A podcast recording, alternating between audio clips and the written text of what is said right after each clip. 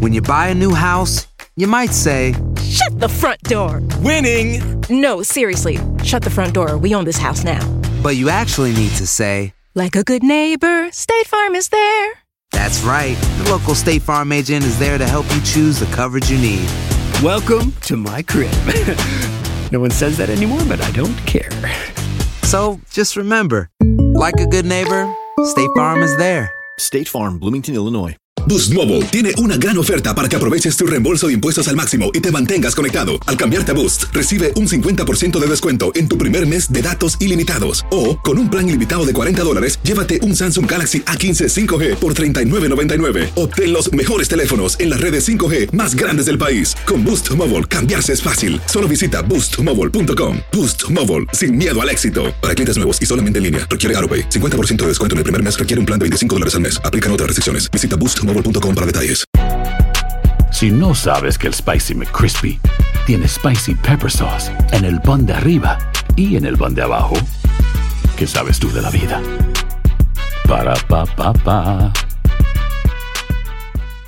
Dicen que traigo la suerte a todo el que está a mi lado. Y esa es mi mala fortuna. Basada en el clásico de Juan Rulfo, llega Univisión, El Gallo de Oro. Supongamos que la caponera puede inclinar la suerte a quien ella quiera. ¿Estás tardando en conquistarla? Con Lucero, José Ron y Plutarco Asa. Este gallo está cambiando la vida. En una historia legendaria de amor y azar. No trates de cambiarme, no lo vas a lograr. El Gallo de Oro, gran estreno miércoles 8 de mayo a las 9 por Univisión. Enigma sin resolver es un podcast para mayores de edad. Algunos escuchas pueden encontrar el contenido del programa ofensivo. Recomendamos la discreción de la escucha, especialmente para menores de edad.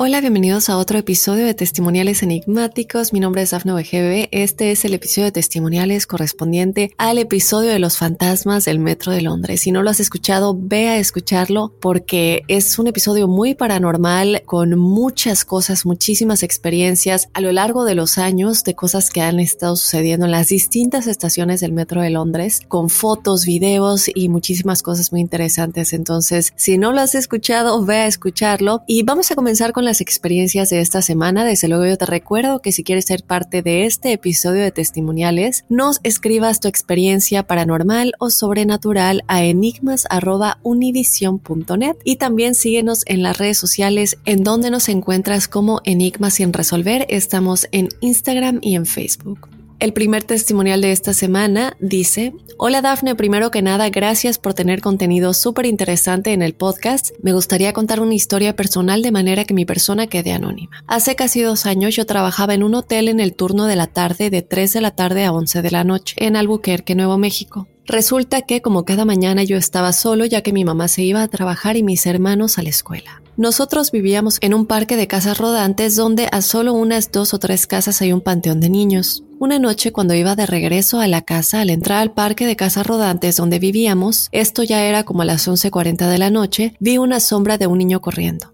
Al principio pensé que era algún niño de un vecino, pero al seguir conduciendo no había nada afuera. Le conté esto a mi mamá y a mi hermana, pero no me creyeron.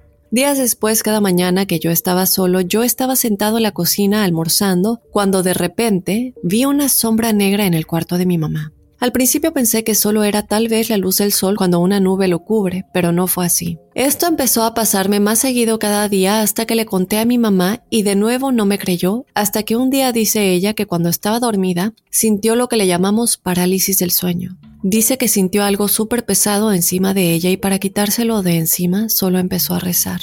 Un día después de que le pido esto, dice haber visto una sombra entrando al baño de su cuarto como a eso de las 12 de la madrugada. Ella pensó que era mi hermano. En aquel tiempo él tenía 11 años y dormía con ella. Pero se le hizo súper raro que la luz jamás se prendió y cuando volteó, mi hermano estaba dormido a un lado. Total, fuimos a la iglesia y le pedimos al padre si podía ir a bendecir la casa, pero él se negó y no nos quiso ayudar. Mi mamá desesperada llevó agua bendita y empezó a ponérsela a toda la casa. Después de esto ya no volvimos a ver la sombra negra. También antes de esto, mi hermana dice que un día se levantó asustada llorando porque vio una sombra negra en la esquina de su cuarto mirándola dormir. No sé si tal vez haya sido la misma sombra que se nos presentó a nosotros, pero aún así no nos explicamos por qué nos pasaron este tipo de cosas. De antemano, gracias por tomar el tiempo de leer esa historia. Espero sea contada en algún capítulo de tu podcast. Claro que sí, Anónimo, te mando un saludo enorme hasta Nuevo México. Gracias por escuchar Enigmas sin resolver. Gracias por compartir tu historia para que sea parte de este episodio de testimoniales enigmáticos. Y claro, hay muchísimas experiencias de gente que tiene parálisis del sueño y que justamente antes de que tengan la parálisis del sueño, pues tenían como vieron alguna presencia en su casa. Y si no, muchas veces sientes la presencia y cuando cierras los ojos sientes que algo se te va a venir encima y no quieres cerrarlos porque algo te va a pasar. Esa es una experiencia personal que ya he contado y, y yo sabía que había algo en mi cuarto, algo no bueno, era algo negativo, muy negativo, y que si yo cerraba mis ojos, Posiblemente si me hubiera quedado dormida hubiera tenido la llamada parálisis del sueño, pero de una u otra manera yo no podía cerrar mis ojos, no quería porque sabía que algo estaba acercándose a mí cuando yo lo cerraba. A lo mejor se me iba a venir encima, a lo mejor me iba a provocar la subida del muerto, no lo sé porque siempre lograba o quedarme despierta o abrir la puerta para estar con mis papás y de una u otra manera esa cosa seguía en mi cuarto y yo sé que esto tiene mucho que ver con estas subidas del muerto o parálisis de sueño que llegan a que llegan a sucederle a muchas personas. A lo mejor no siempre está relacionado con lo paranormal porque hay otras explicaciones, pero creo que muchas veces sí está relacionado con un espíritu que está en nuestra casa sobre todo cuando lo hemos visto con anterioridad. No puedo creer que este padre se rehusó a ir a ayudarlos. Es algo que me extraña demasiado y algo que me parece muy, muy extraño. Nunca había escuchado algo así. Son menos las personas que se negarían. Esto me parece muy extraño. A lo mejor el miedo de tener contacto con algo paranormal o que algo le llegara a pasar a él, eso es comprensible, pero de una u otra manera para eso está, ¿no? De alguna manera cuando se pide que, que vayan a bendecir una casa es algo que ellos hacen sin negarse, lo cual me parece muy extraño. Entonces, a lo mejor él ya había estado en tu casa y ya había sentido de qué se trataba y era algo que él sabía que estaba fuera de su poder. Eso es algo que estaría bien que pues si se puede aclarar, pero si no ha estado en la casa y no sabe realmente el tipo de presencia negativa qué tan negativa es este, este ser que estaba ahí, me parece un poco extraño. Entonces, pues ojalá que se haya resuelto. Yo te mando un abrazo a ti y a toda tu familia y gracias por compartir de nueva cuenta. Vámonos con otro testimonial. Hola Daf, mi nombre es Andrea, te saludo con todo el cariño y felicidad del mundo. Mi historia no es muy interesante, yo estaría feliz de contarte todo lo que me pasa, pero quiero comenzarte de la siguiente manera. Mi familia es muy cercana a la iglesia, conocemos mucho de nuestra religión, la católica, ya que mi familia y yo desde pequeña hemos asistido a cursos y pláticas de la iglesia donde engloban toda la historia de la religión, la fe y la terminología que llegan a ver los sacerdotes en su formación. Todo esto es para comprender nuestra religión y cercanía a Dios. Derivado a esto, siempre creí que sería imposible que nos llegaran a suceder cosas malas, pero ahora tengo 26 años y recapitulando mi vida y la de mi familia, me he dado cuenta que es lo contrario. Hay una frase que desde pequeña me marcó, pero hasta apenas logré comprender. Las personas más cercanas a Dios suelen ser las más sensibles a ser tentadas y o atacadas. Y con cosas pequeñas comienzo a contarte varias anécdotas familiares. Para entender un contexto, en mi casa la familia únicamente se comprende por mi mamá, su hermana, tía soltera sin hijos, mi hermana y yo. Bueno, no tiene mucho que me enteré que hace casi 18 años mi tía fue como poseída. No estoy segura si fue o no posesión. La verdad no me quieren contar bien por no espantarme pero por las pequeñas cosas que han logrado decirme entre mi tía y mi mamá, es que hace tiempo el diablo andaba rondando tal vez a nuestra familia, ya que mi tía soñaba constantemente cosas relacionadas al demonio, y ella para alejarlas rezaba oraciones que un sacerdote allegado a ella le mandaba. Dicho sacerdote tenía ya experiencia en exorcismos, por lo que ya estaba familiarizado con el tipo de oraciones a dar. Una noche mi tía dice que sintió como algo en ella la tiró al suelo, con los brazos extendidos y las piernas juntas formando una cruz, y sentía que blasfemaba cosas en contra de Dios. Pero su amor por Dios fue más grande. Mi mamá llegó a su cuarto con ella y ambas orando. Mi mamá fuerte y mi tía en su conciencia, lograron liberarla de lo que la tenía en esa posición rígida. Después de ese día mi tía habló con el padre mencionado sobre lo sucedido y dijo que era porque ella tiene un don de ayudar porque su sola palabra logró alejar al mal y por su amor y devoción a Dios. Al mismo tiempo que pasaban los sueños feos de mi tía, mi hermana también soñaba cosas donde prácticamente el diablo se le aparecía. Mi mamá estaba preocupada por lo que pidió al mismo padre que ayudara ayudó a mi tía que le hiciera el sacramento de la comunión para que el cuerpo de Cristo estuviese en ella, ya que ella aún no hacía dicho sacramento. Mi hermana tuvo preparación de una semana e hizo la comunión y comenzó a tomar la hostia en misa. Después de ese día sus sueños no volvieron. Mi mamá por su parte recuerda que escucha que en las noches alguien le susurraba su nombre, pero después de que todas estas cosas pasaron, roció agua bendita y comenzó a orar por la casa. Y esos susurros también desaparecieron. Yo personalmente no recuerdo si algo me hubiese pasado en esa época y mi mamá dice que tampoco recuerda si yo le platiqué alguna cosa mala. Gracias a Dios todo desapareció. Hasta que hace poco, no más de un año, yo comencé a sentir vibras raras a mi alrededor. Me daba miedo irme a dormir y tener la luz apagada. Cabe mencionar que desde pequeña duermo con una lamparita chiquita ya que la oscuridad me da mucho miedo, pero aún así con esa pequeña luz no me ayudaba a conciliar el sueño. Sentía que si dormía soñaba feo. Sentía que algo andaba afuera rondando, algo malo. Un día salí al baño en la madrugada y juro que vi a un niño esconderse. Fue tan real que me espantó, pero cómicamente para evadir mi miedo dije a la nada, a mí no me espantas, en esta casa vive Dios y no puedes hacernos nada. Mejor vete a descansar. Me da risa, pero no tenía miedo como tal. Era la primera vez que veía algo así, una sombra moverse, pero sabía que no podía hacerme nada si yo era fiel a mis pensamientos. Y esa misma semana mi mamá dice que se caían cosas sin explicación de un librero que está cerca de su cama. Libros que están bien sujetos y que no tendrían por qué caerse. Al mismo tiempo, mi hermana decía que últimamente se despertaba entre las 3 y 3.30 de la madrugada y escuchaba a los perros ladrar muy feo y como rasguños en las paredes de al lado. Yo le comenté que orara a esa hora y pensara en dormir para ahuyentar cualquier cosa. Y mi tía decía que volvía a soñar cosas feas. Después de platicarle estas cosas a mi mamá y que ella nos compartiera la suya junto con mi tía, volvió a rociar agua bendita en la casa y oramos esa noche juntas antes de dormir y todo eso desapareció y no nos volvió a suceder. Son cosas pequeñas, pero creemos firmemente que Dios es un poder enorme para ahuyentar cualquier mal de nosotros y que siempre seremos sensibles por nuestra cercanía a Dios pero nuestra fuerza es la devoción que tenemos hacia Él y que con Él nada puede pasarnos. Espero haya sido un poco interesante, tal vez se me pasaron detallitos por pensar en cómo redactarlo, pero de esto puedo sacar moralejas. Todos estamos expuestos a ser tentados, a ser sensibles, pero en lo personal, saber tanto de mi religión me hace no sentir miedo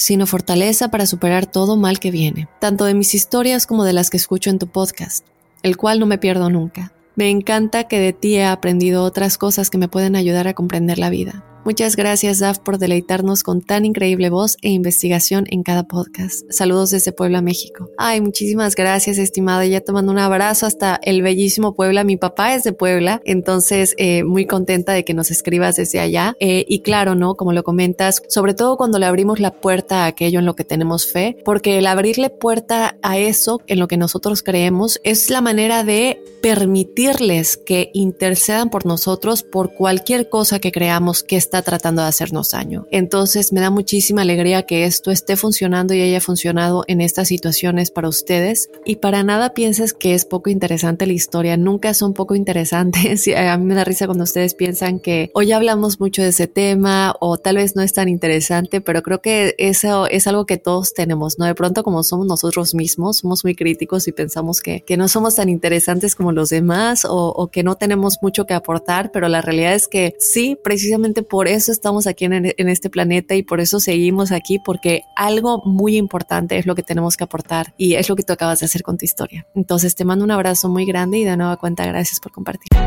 Hay gente a la que le encanta el McCrispy y hay gente que nunca ha probado el McCrispy. Pero todavía no conocemos a nadie que lo haya probado y no le guste. Para pa pa pa. Dicen que traigo la suerte a todo el que está a mi lado y esa es mi mala fortuna. Basada en el clásico de Juan Rulfo, llega Univisión, El Gallo de Oro. Supongamos que la caponera puede inclinar la suerte a quien ella quiera. ¿Estás tardando en conquistarla? Con Lucero, José Ron y Plutarco Asa. Este gallo está cambiando la vida. En una historia legendaria de amor y azar. No trates de cambiarme, no lo vas a lograr. El Gallo de Oro, gran estreno miércoles 8 de mayo a las 9 por Univisión. Nos vamos con el tercer y último testimonial de esta semana. Por aquí nos escribe Alejandra y quisiera iniciar contándote que no me pierdo el programa, que me ha ayudado a ver las cosas un poco diferentes y sentir que lo que me pasa no es tan anormal. Por eso quiero compartirte mi testimonio. Si deseas compartirlo, te doy totalmente mi consentimiento. A mí me pasa que he tenido sueños en donde personas se enferman y mueren y a los meses o semanas pasa. El más específico fue con mi tío. Hace un par de años mi papá falleció. Él era una persona muy religiosa y no admitía que le administraran sangre. Nosotros tratamos de respetar lo más que pudimos sus deseos y buscamos alternativas, pero al final, lamentablemente, él falleció. Y este tío que te comentaba anteriormente nos criticó demasiado por este motivo. Varios meses después, como cuatro o cinco, soñé que estaba en un hospital, según yo en el sueño buscando a mi papá. Entré a un cuarto que tenía una ventana grande y vi claramente como a alguien que observaba desde afuera. Me acerqué a la cama y vi el brazo. Era idéntico al de mi papá, pero cuando me acerqué vi que el de la cama era mi tío. Recuerdo que me asusté y di un paso atrás y mi papá estaba junto a mí. Me decía algo como él pensaba que con sus tratamientos sería diferente, pero no fue así. Recuerdo que lo más impactante para mí en el sueño era ver a mi papá bien, fuerte otra vez, y lo abracé y él a mí restándole importancia a lo que me acababa de decir. Desperté y no pude parar de llorar por casi dos horas, se sintió demasiado real, y me sorprende que aún ahora recuerde tantos detalles. Me pareció raro lo de mi tío, pero me decía que él estaba bien. A los meses a mi tío le encontraron un tumor en el cerebro. Mientras realizaban exámenes de rutina y tenían que quitarlo, él estaba muy optimista e incluso le hizo algunos comentarios a mi mamá de, como yo no me niego a lo que los médicos me recomiendan, en un mes voy a estar con mis hijos. Después de la operación quise ir a ver a mis primos y a su esposa porque sabía que era difícil. Habíamos pasado por lo mismo solo un par de meses antes. Cuando llegué, su esposa insistió que lo pasara a ver. Yo no quería, pero por respeto accedí. Entré al cuarto y lo primero que noté fue su brazo. Era idéntico al de mi papá. Cuando me di la vuelta vi que su esposa me miraba desde la ventana de la puerta y me quedé helada porque era muy similar a lo que soñé. No le dije nada porque en el sueño mi papá me dijo que no lo lograría y no quería ser pesimista. Me decía que solo fue un sueño, pero efectivamente, él murió un par de días después a pesar de que trataron de salvarlo de muchas maneras. Estaba en shock y no quería verlo en el ataúd, en parte porque revivió todo lo que pasé con mi papá pero por otro lado estaba un poco asustada por lo que pasó. Recuerdo que mi prima me pidió que me quedara y cuando ya casi nos estábamos quedando dormidas, vi un reflejo en la ventana. Alguien con camisa celeste y traje claro estaba frente a la ventana donde estábamos era tan tan real que no le tomé importancia, aunque me pareció raro porque casi no quedaban personas en la funeraria.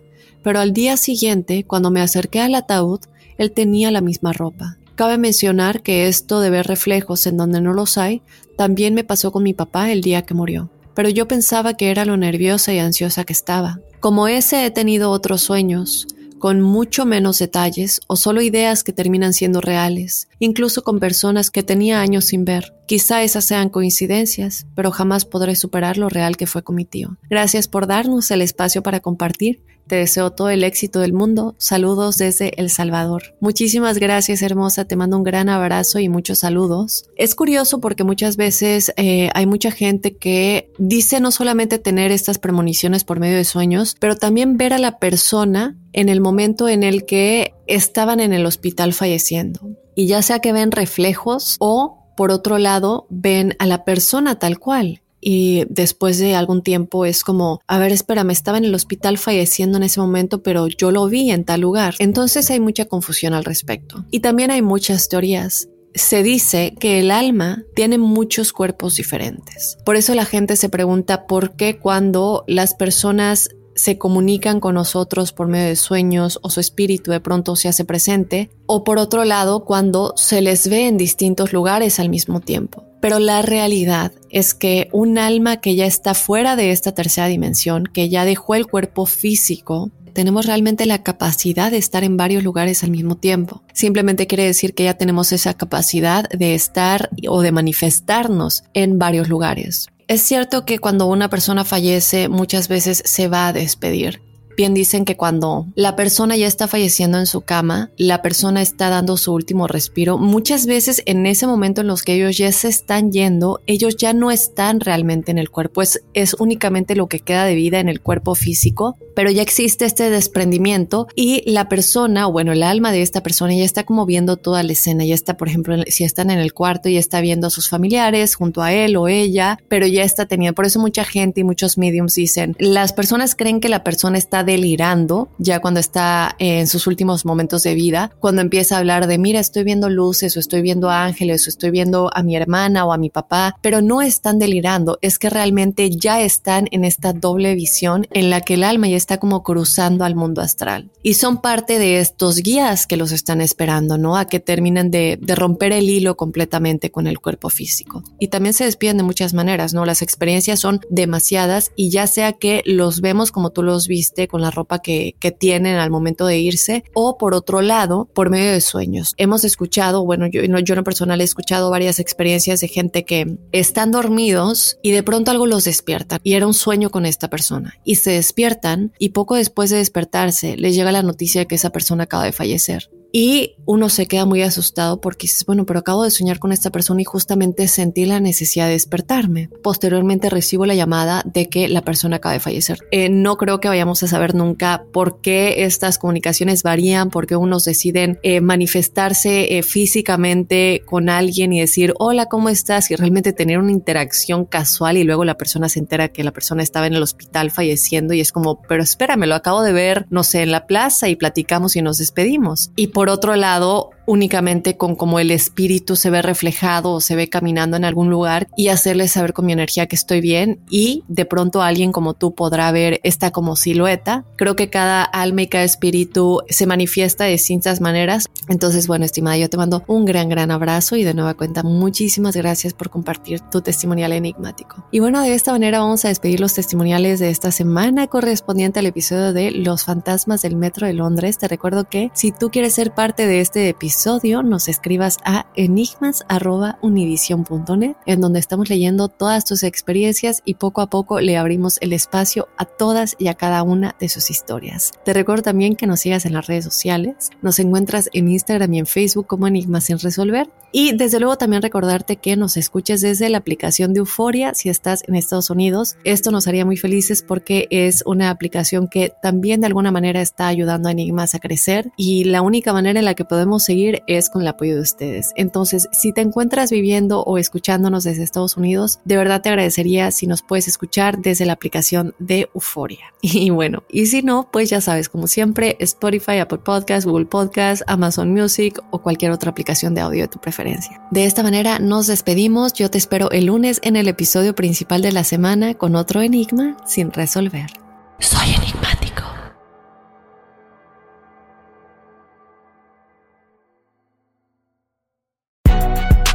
Si no sabes que el Spicy McCrispy tiene Spicy Pepper Sauce en el pan de arriba y en el pan de abajo, ¿qué sabes tú de la vida?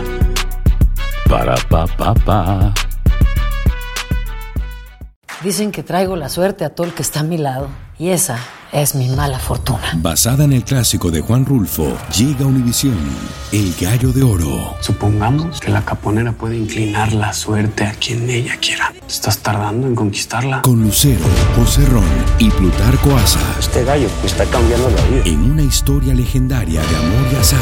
No trates de cambiarme, no lo vas a lograr. El Gallo de Oro, gran estreno miércoles 8 de mayo a las 9 por Univisión.